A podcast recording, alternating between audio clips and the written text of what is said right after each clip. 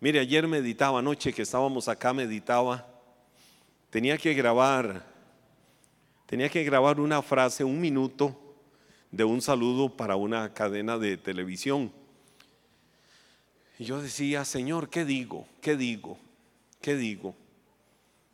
Y me puse a, por un momento a darle vuelta a mi cabeza. ¿Qué es Navidad?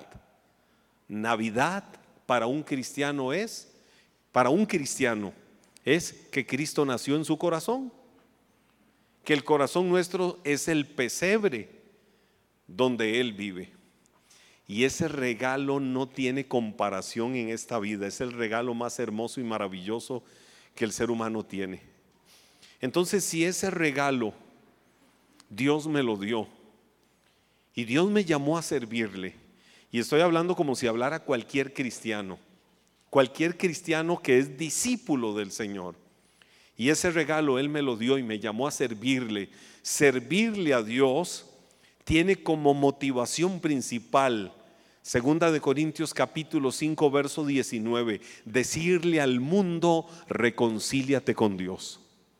Entonces, si yo tengo ese regalo en mi vida, diciembre es cuando hay más soledad, más tristeza, más abatimiento, la gente se siente más eh, vacía, es cuando se dan situaciones lamentables en muchas personas por esa soledad que les abriga y por muchas situaciones. Bueno, es el mejor mes para que el regalo que yo recibí sin egoísmo se lo pueda llevar a otras personas y decirle, yo tuve en mi vida el regalo más grande tuve el regalo más hermoso, el regalo más lindo, que fue recibir a Cristo como Señor y Salvador. Esta semana escuchaba por ahí, por un momento, eh, un extracto de una entrevista que se le hizo hace un tiempo a Juan Luis Guerra. Y, y en esa entrevista Juan Luis Guerra decía, lo tenía todo y no tenía nada. Estaba vacío yo iba a los escenarios y tenía todo, la fama, las miles de personas en los conciertos, pero había un vacío en mi corazón, que no lo había llenado nada. Me subía cargado de ansiedad, me subía cargado de estrés, me subía, a los escenarios cargado de lo peor. Llegué a caer tan bajo, llegué a un nivel tan, tan, tan bajo, llegué a estar tan mal que un día alguien me dijo, ¿y por qué no pruebas algo diferente? Y yo dije, ¿qué tengo que probar que sea diferente? Prueba a Cristo. Y solo tienes que abrir tu corazón. Y solo tienes que rendirle tu vida. Y la persona que le dijo eso se atrevió a decirle, y te aseguro que será quien no te defraude. Y todo lo que es vacío en tu vida, Él lo va a llenar. Y Juan Luis Guerra dice, ¿qué voy a perder? Lo voy a intentar. A la vuelta de los años estaba en esa entrevista testificando, diciendo, fue la decisión más grande, más importante, más trascendental que yo he tomado en mi vida, darle mi vida a Jesús para que Él sea mi Señor y Salvador. Yo decía, Señor, viendo esa entrevista, el regalo más grande y más hermoso que la persona pueda tener es Jesús en el corazón. Pero ¿cómo oirán si no hay quien les predique? ¿Cómo sabrán si no hay quien les diga cuál es el camino, cuál es la verdad y cuál es la vida? Y eso me remite, no estoy predicando, pero ya estoy predicando. Eso me remite al libro de Ezequiel, libro del profeta Ezequiel, donde el Señor le habla muy fuerte eh, y habla de que sus hijos son atalayas. Di conmigo, soy un atalaya. Ahora, no te equivoques de atalaya, ¿verdad? No te equivoques de atalaya, porque hay algunos ahí que se hacen llamar atalayas, que andan con unas revistas. Este, atalaya significa guardián, vigilante, protector, eh, no sé si alguien puede decir otro sinónimo de atalaya. Eh, vigía. El atalaya, el Señor le habla por medio del libro del profeta Ezequiel y le dice, si ves al impío en su camino mal. Y no vas y le hablas al impío, su alma, y, y el impío se pierde, su alma demandaré de ti, su sangre demandaré de ti. Si ves al justo en su mal camino y no vas y le haces volver a su camino, es decir, lo dejas, su alma y su sangre demandaré de ti. Cuando yo pienso en ese pasaje, digo, Señor, bueno, está dentro de la estructura de la ley, pero tiene que ser una reprensión fuerte para nosotros, la iglesia, tiene que ser una reprensión fuerte para los hijos de Dios, porque todos los días vemos al impío en su mal camino. Todos los días ves a alguien que está sin Dios, que está sin esperanza. En cuántas cosas despilfarramos nuestro tiempo cuando hay almas que se están yendo a la condenación sin Cristo. Necesitamos la iglesia del Señor despertarnos. Di conmigo, necesitamos despertarnos. Hace nueve años atrás, yo recuerdo una experiencia impresionante y se las voy a contar y que sea el Señor yo tengo una palabra tremenda que en mi privacidad he venido preparando para compartir esta noche, pero que sea el Espíritu Santo el que traiga a nosotros algo en esta noche, si Él quiere hacerlo diferente. Yo sé que la presencia de Dios está aquí en medio de nosotros. La presencia de Dios está en este lugar. Hace 10 años, regálenme un poquito de agua, por favor. Hace 10 años, 31 de octubre del año 2012, creo que estas cosas ya, yo las puedo hablar con un corazón más fuerte, aunque yo soy de personalidad un poco emotivo. 31 eh, de octubre del año 2012, en un accidente de tránsito,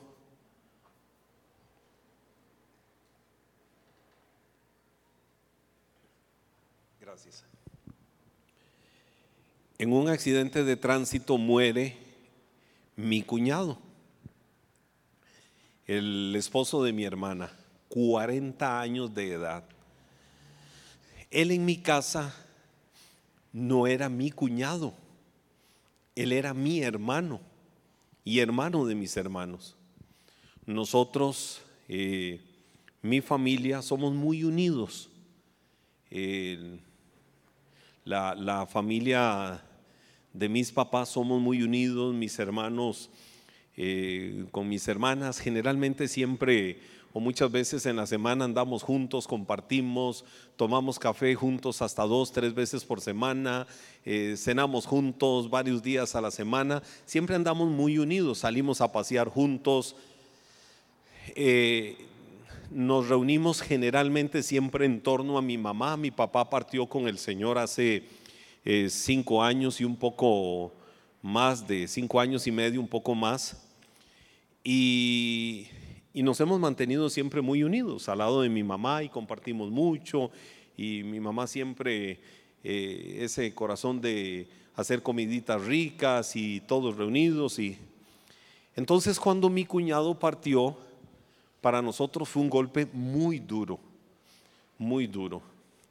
Cuatro de la mañana, viene sobre la Florencio del Castillo, eh, su vehículo a una velocidad, imaginábamos que impresionante, eh, se le incrusta por detrás a un camión, de esos que vienen, de esos megacamiones que venían del Senada y de esos lados de traer eh, productos, y se le clavó.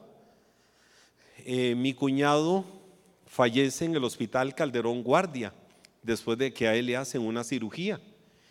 Y resulta que, como a eso de las 8 y 30 de la mañana, la familia nos damos cuenta de que él se había accidentado y que había muerto y que estaba en el hospital Calderón Guardia eh, su cuerpo. Corrimos, nos fuimos para allá. Son momentos muy dramáticos, son momentos muy duros, muy difíciles. eh, momentos donde no hay palabras. A mí me correspondió una parte muy difícil, que fue la de estar allá adentro, reconocer el cuerpo, eh, en fin. Y aquí es donde voy al punto. Mi cuñado había caminado con el Señor, él eh, sirvió, servimos juntos al Señor en varias etapas de su vida. Estaba pasando una etapa de su vida de mucho estrés laboral. Estaba pasando una etapa de su vida de mucho corre, corre. Él tenía una empresa de, ingeniería electro, eh, eh, electromecánica y él había viajado a la frontera norte para uno de esos proyectos, de los de ingeniería electromecánica. Eh, vino, no sabíamos nada, en realidad no entendíamos ni a qué hora se había venido, qué había pasado, solo sabíamos que estaba a pocos kilómetros de llegar a la casa. Resulta que cuando yo voy y reconozco el cuerpo de mi cuñado, y eso lo manejan de una manera muy fría. Este, la juez que está ahí después de varias horas esperando y esperando hasta que llegara una juez, levanta la sábana y fríamente me dice, ¿es él la persona que usted dice conocer? Imagínense uno en ese momento emocionalmente lo que puede estar sintiendo y verlo, pero cuando yo veo a mi cuñado, literalmente, literalmente lo vi sonriendo y donde yo lo veo casi les digo, hey, pero él se está riendo. A la misma vez uno, eh, por sentido común y lógica, dice, no, no, no, no, tranquilos, eh, él no está ahí, él murió. Eh, pero yo lo veo sonriendo y me quedo así, vuelve la jueza a decirme, le repito, ¿es él la persona que usted dice conocer? Y yo le dije, sí, es él. Y mientras ella me dice, dígame el nombre, ya yo le digo el nombre, Pedro Andrés Vargas Arguijo. Y seguro que ese es el nombre. Sí, ese es el nombre. Yo me quedo viendo y nada más digo, Pedro, porque él se estaba sonriendo. Tenía una sonrisa fija. Yo dije, Señor, ¿qué es esto? Pero él está muerto y ¿por qué se está sonriendo? Eh, pasó el proceso, ya en la pura noche, la medicatura forense, ir ya en el, todo el proceso de la medicatura, le habían quitado casi toda la sonrisa que tenía, ya para llevarlo a la, a la funeraria. Eh, nosotros nos quedamos con la incertidumbre, ¿qué pasó? Nada más sabíamos que a esa hora no estaba pasando nadie sobre la Florencio del Castillo, que los muchachos que iban en el camión se quedaron petrificados en el camión adelante y no se bajaban.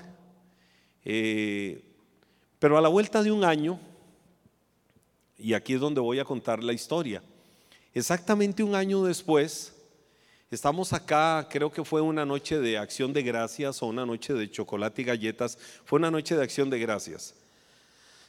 Llega una señora muy conocida, muy cercana a nuestra familia, que vivía en los Estados Unidos, había venido a Costa Rica eh, una temporada, ella actualmente vive mucho entre Estados Unidos y Costa Rica, y resulta que a su casa invita a una gente a tomar café, su casa acá en Costa Rica, eh, los invita a tomar café, y con una de esas personas que venía a tomar café, viene una señora que empieza a contar una historia.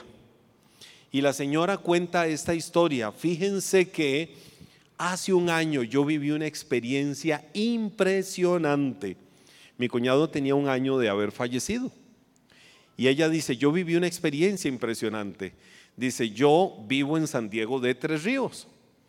Resulta que yo voy saliendo de mi casa eh, como tipo 4 y algo de la mañana, porque entraba a las 5 de la mañana a trabajar en un gimnasio en, en Sabanilla.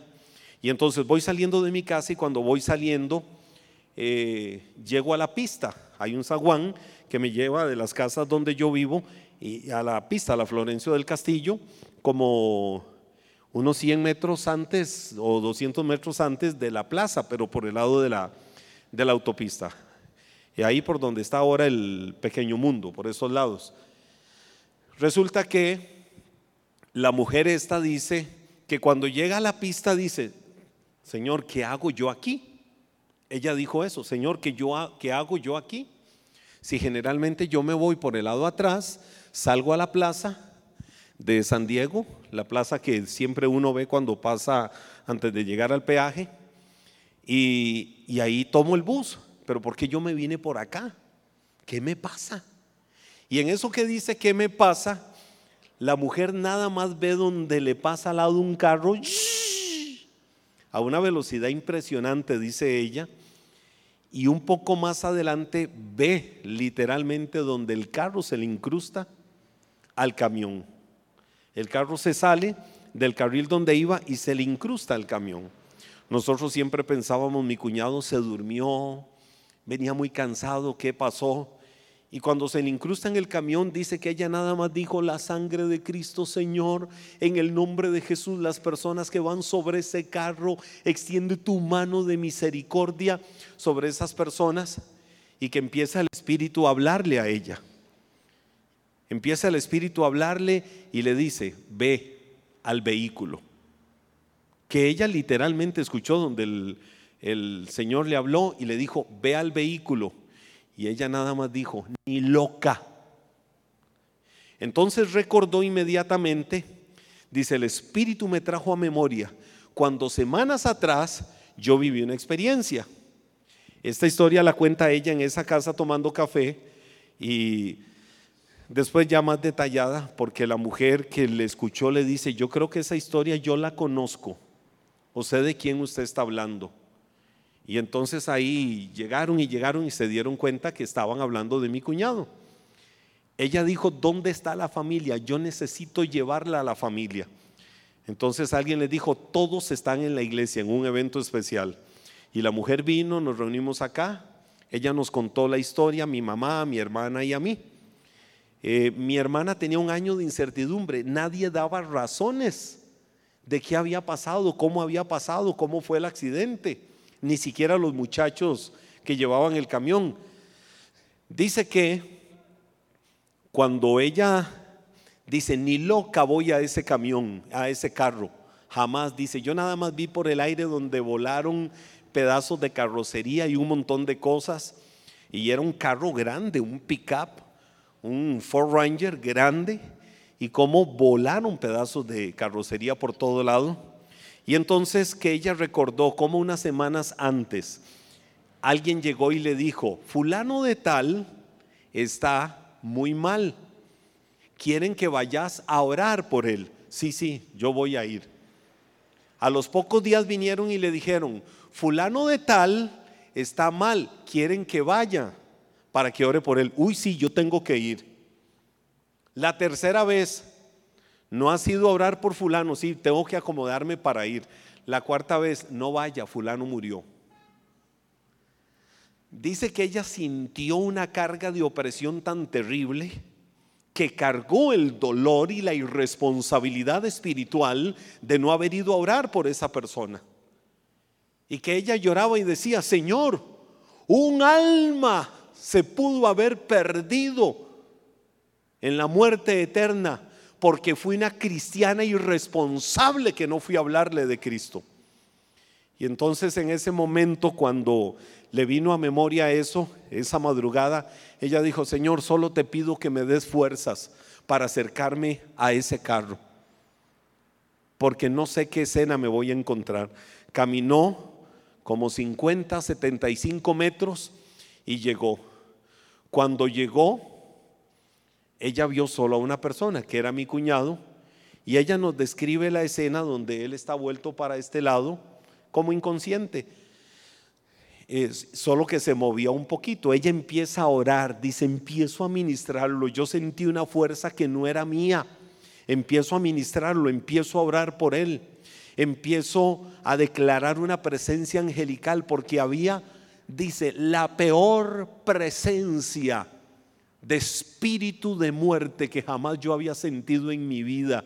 La empiezo a sentir ahí y yo decía, esto es horrible, pero el Señor me da una fuerza y yo empiezo a ministrarle y ministrarle y ministrarle y ministrarle y a orar por él. Nadie me interrumpió, nadie estaba ahí, nadie llegaba.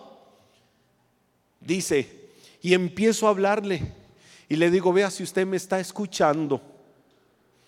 Yo no sé si usted tiene conocimiento del Dios verdadero. Yo no sé si usted ha conocido de Cristo.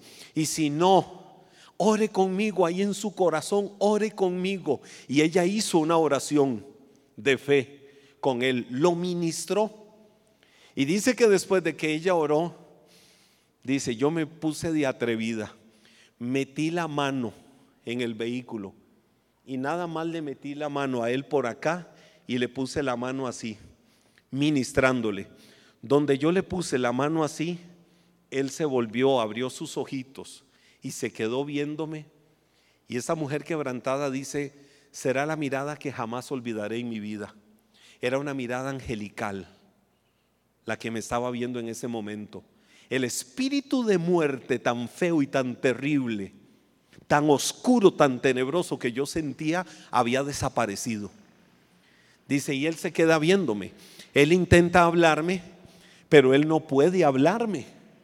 Él intentaba mover su boca, pero cuando intentaba mover su boca le salían poquititos de sangre de su boca. Yo le dije, no se esfuerce, tranquilo, tenga paz, paz, y empiezo a ministrarlo otra vez. Mientras empiezo a ministrarlo, él empieza a sonreír. Y cuando empieza a sonreír, cierra sus ojitos. Y yo nada más veo que se queda con esa risa pegada. Él se quedó con su sonrisa. Inmediatamente que él se queda con su sonrisa, veo unos paramédicos que llegaron. Y ya veo que llegan los muchachos. Dice, yo ya tuve que desentenderme. Cuando yo viví esa experiencia en el hospital, después de que incluso a él intentaron salvarlo, ya en un estado de agonía muy profundo, eh, la sonrisa nunca la perdió. Nunca perdió esa sonrisa. Cuando esa mujer nos cuenta esto, yo dije, Señor, tú preparaste ese momento para llevarlo a Él a tu presencia. Nuestra humanidad egoísta puede pensar muchas cosas. Nuestra humanidad egoísta puede decir muchos porqués. Eh, lo lloramos mucho, fue un momento difícil. Eh, a la vuelta de los años hay momentos emotivos que viene ese sentimiento o recordamos algo, él era la persona más especial que había sobre la tierra su don de servicio era increíble. Era el tío más chineador que había para, para mis hijos y todos los sobrinos. Eh, fue un golpe muy duro.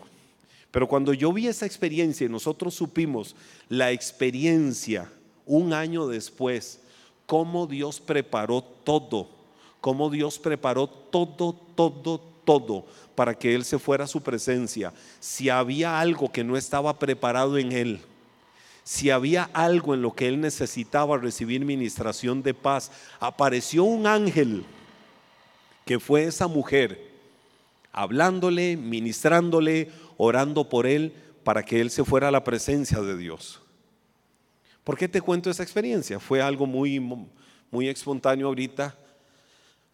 Hoy eh, pasé la tarde dentro de todo lo que estaba estudiando, me dediqué a estar ahí en mi oficina y yo dije, Señor, ¿qué puede hacer uno en un minuto? ¿Qué podemos hacer en un minuto? Y esto es para el programa de televisión que, en el que yo participo todos los viernes en el Canal 8, en Multimedios, a las 8 de la mañana. Y para mañana el tema es mi vida en un minuto. Y entonces meditaba en todo eso y viene el Señor, habla a mi corazón y me dice, ¿te acuerdas que la decisión más grande y más maravillosa que el ser humano pueda tomar en su vida no tarda ni un minuto? Es la oración de fe para recibir a Cristo como Señor y Salvador.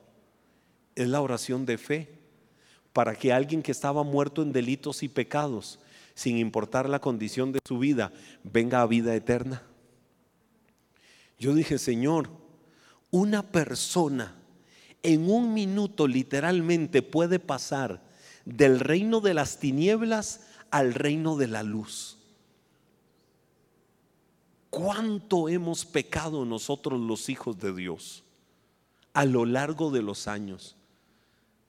cuán, y entiéndaseme esta palabra, sin vergüenzas hemos sido para no hablarle a la gente. ¿Cuánto hemos hecho morir la pasión de hablarle a otros de Cristo? ¿Cuánto te ocupas y despilfarras el tiempo en cosas banales con personas que no conocen de Cristo cuando necesitan escuchar de tus labios y ver en tu corazón el testimonio de un hijo, de una hija de Dios? ¿Sabe que digo esto de verdad con temor y temblor? Yo llego a, llego a lugares o comparto con gente, miren, en entornos deportivos, sociales, de comunicaciones, en fin, y la gente me dice, no se vaya, porque cuando usted viene y habla con nosotros, lo que transmite es vida. Usted nos transmite algo diferente. Usted nos enseña algo diferente. Y si algo hemos avivado desde que estamos compartiendo con usted o usted nos habla, es a acercarnos a ese Dios en el que usted cree. Y la gente que a mí me conoce sabe muy bien que yo soy antirreligión ciento por ciento. Saben que en mí no se encuentran a un pandereta, rambo, saca la bazuca y dispara. Saben que en mí no se encuentran un cuadrado que va a llegar con su porte de aquí está el ungido. Porque para mí a veces eso es muy falso. La gente sabe que yo soy Henry. Pero si algo a mí nunca me van a robar, es la pasión de decirle a la gente que necesitan de Cristo. Ayer llegué a un lugar a mediodía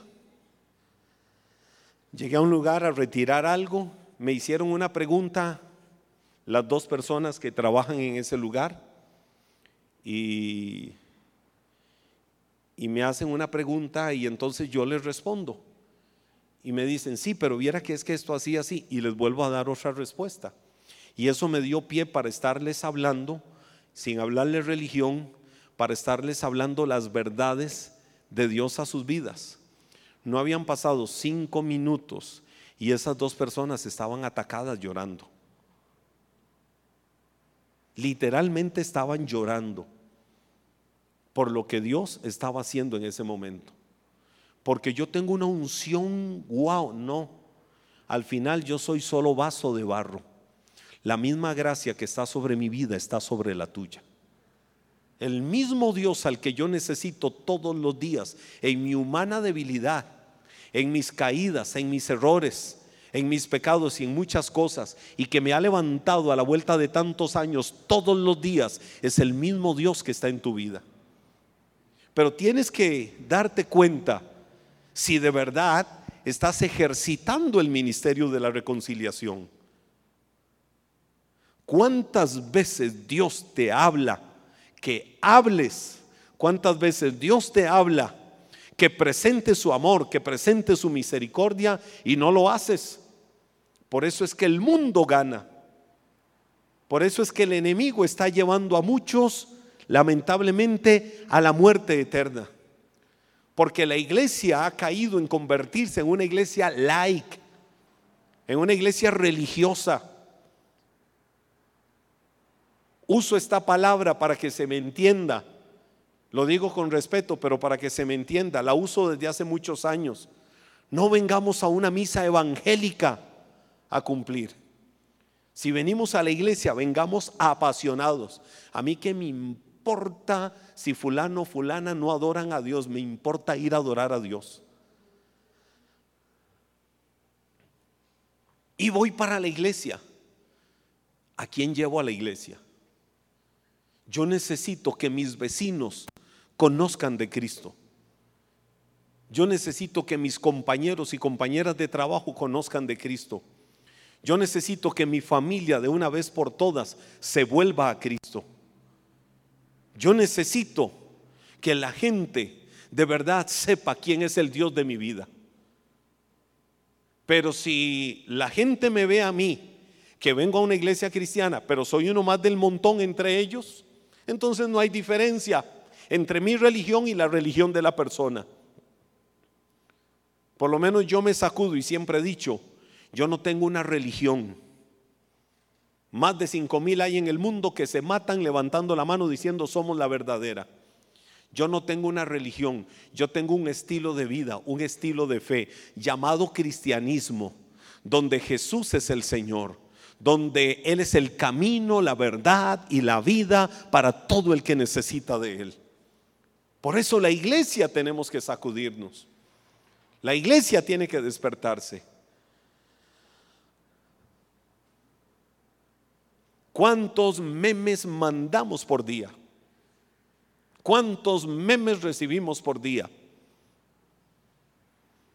¿Cuántas chotas, cuántos chistes, cuántas cosas nos hacen reír día tras día? Pero ¿cuántas personas recibieron un mensaje tuyo, una llamada telefónica para decirle, solo te escribo, para decirte que te bendigo y que Dios quiere hoy cumplir un plan y un propósito en tu vida? Tengo un mensaje aquí de un hombre que le escribí antier. Le escribí, no, le mandé un audio. Él vive entre Limón y Cartago.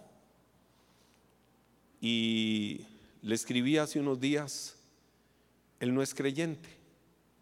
Es un hombre de setenta y algo de años. Antier le escribí. Y le dije, fulano de tal, quiero saber cómo estás, estoy interesado en vos, estoy interesado en que estés bien. Él ha vivido momentos difíciles el último año. Su esposa, una mujer que yo amaba mucho con todo mi corazón y era como mi segunda mamá, ella falleció hace año y resto. Miembro virtual de la iglesia, ella hizo todo el proceso que por cierto muchos o algunos no han querido hacer, academia, encuentro, etcétera, etcétera. Y fielmente ella lo hizo y, le escribo, le pongo un audio a él y le digo, estoy interesado en saber cómo estás, quiero que estés bien, contame. Y su respuesta fue como a los dos minutos, paz y se quebranta. Solo escuchar tu voz escribiéndome me hace volver a sentir vida. Hace dos semanas no quería vivir más él. Estaba mal. Y me cuenta. Me dice, pero escuchar una voz que me bendice, que me alienta, que me anima, que me da esperanza, que me da fe, que me recuerda que hay posibilidad, que hay esperanza, me hace levantarme. Y le dije, ok, estos días que vas a estar en Cartago, nos tomamos un cafecito uno de estos días, porque quiero ministrarlo. Quiero orar por él. Un hombre sencillo, piso de tierra. Quiero orar por él y quiero bendecirlo. Una vez un hombre iba caminando por la playa. Un muchacho, así como yo. Muchacho así como yo.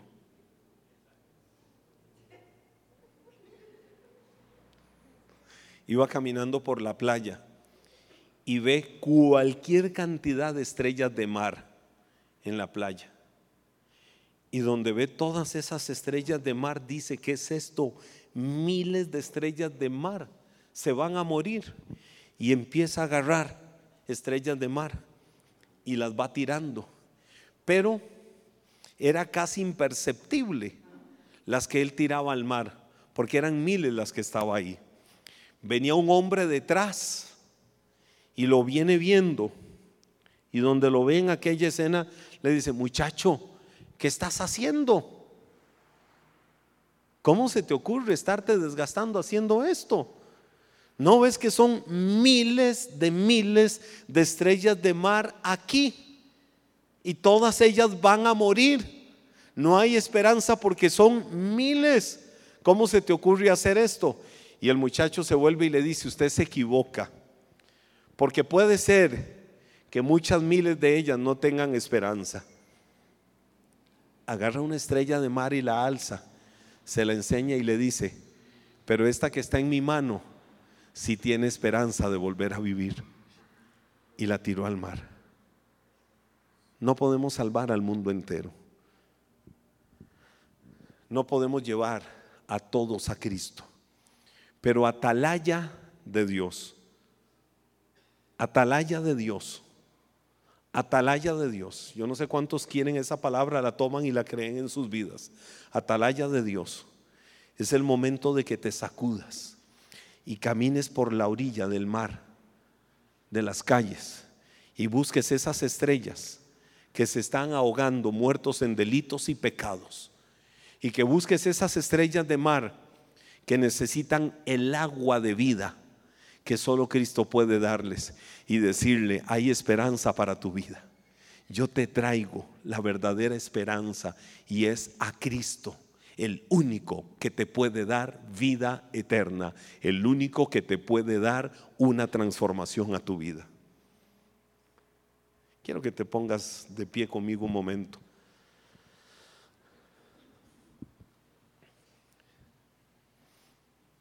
Hablé del corazón un ratito, porque quizás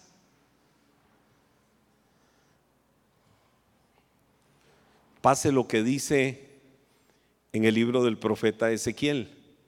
Creo que es capítulo 20, verso 19 o capítulo 30, verso 19 por ahí. Y busqué a uno, busqué a uno que se pusiera en la brecha delante de Dios en favor de la tierra para que no viniera destrucción. Y dice el profeta Ezequiel, y no lo hallé.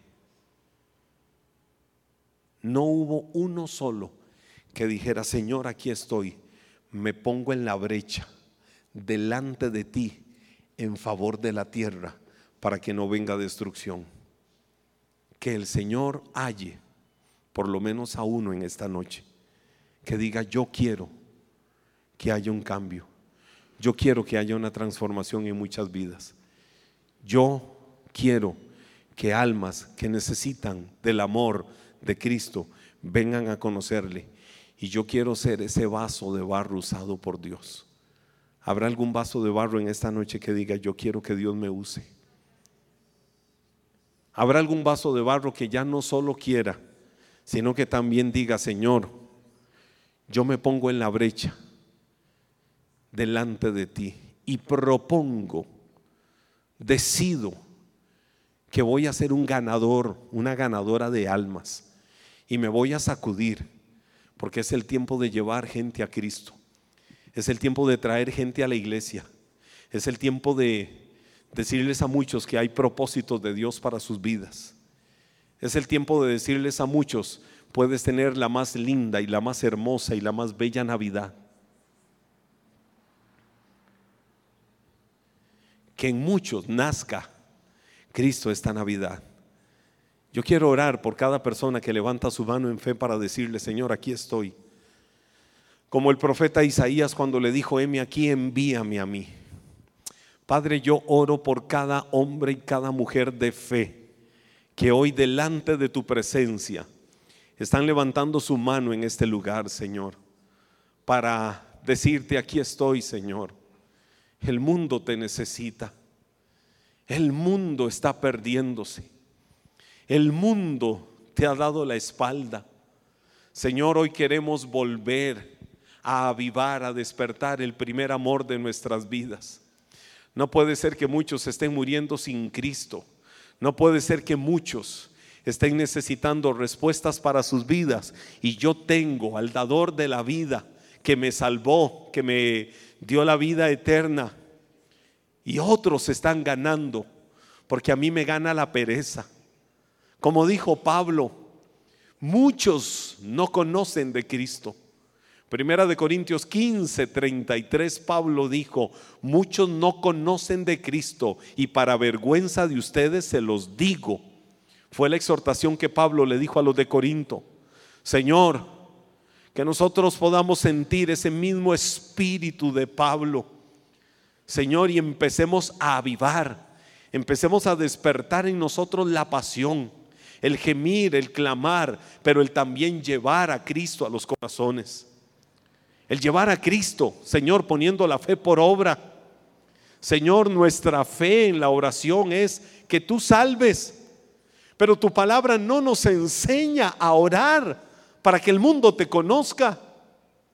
Señor, tu palabra no nos dice que oremos para que los que necesitan de ti vengan al conocimiento de tu verdad. Tu palabra lo que nos enseña Dios es de que oremos por obreros en la vid. Porque la mies es mucha, pero pocos los obreros.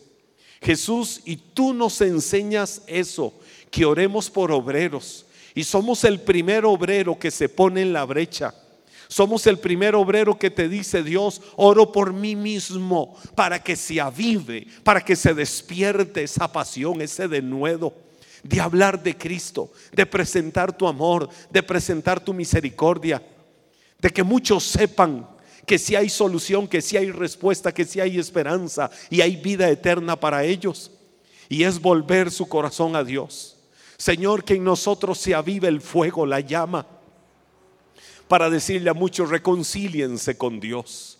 Hoy oro por esto, hoy clamo por esto, hoy pido por esto, Dios, delante de tu presencia, por cada uno de nosotros como obreros. Y esta fe puesta por obra la llevaremos a las calles.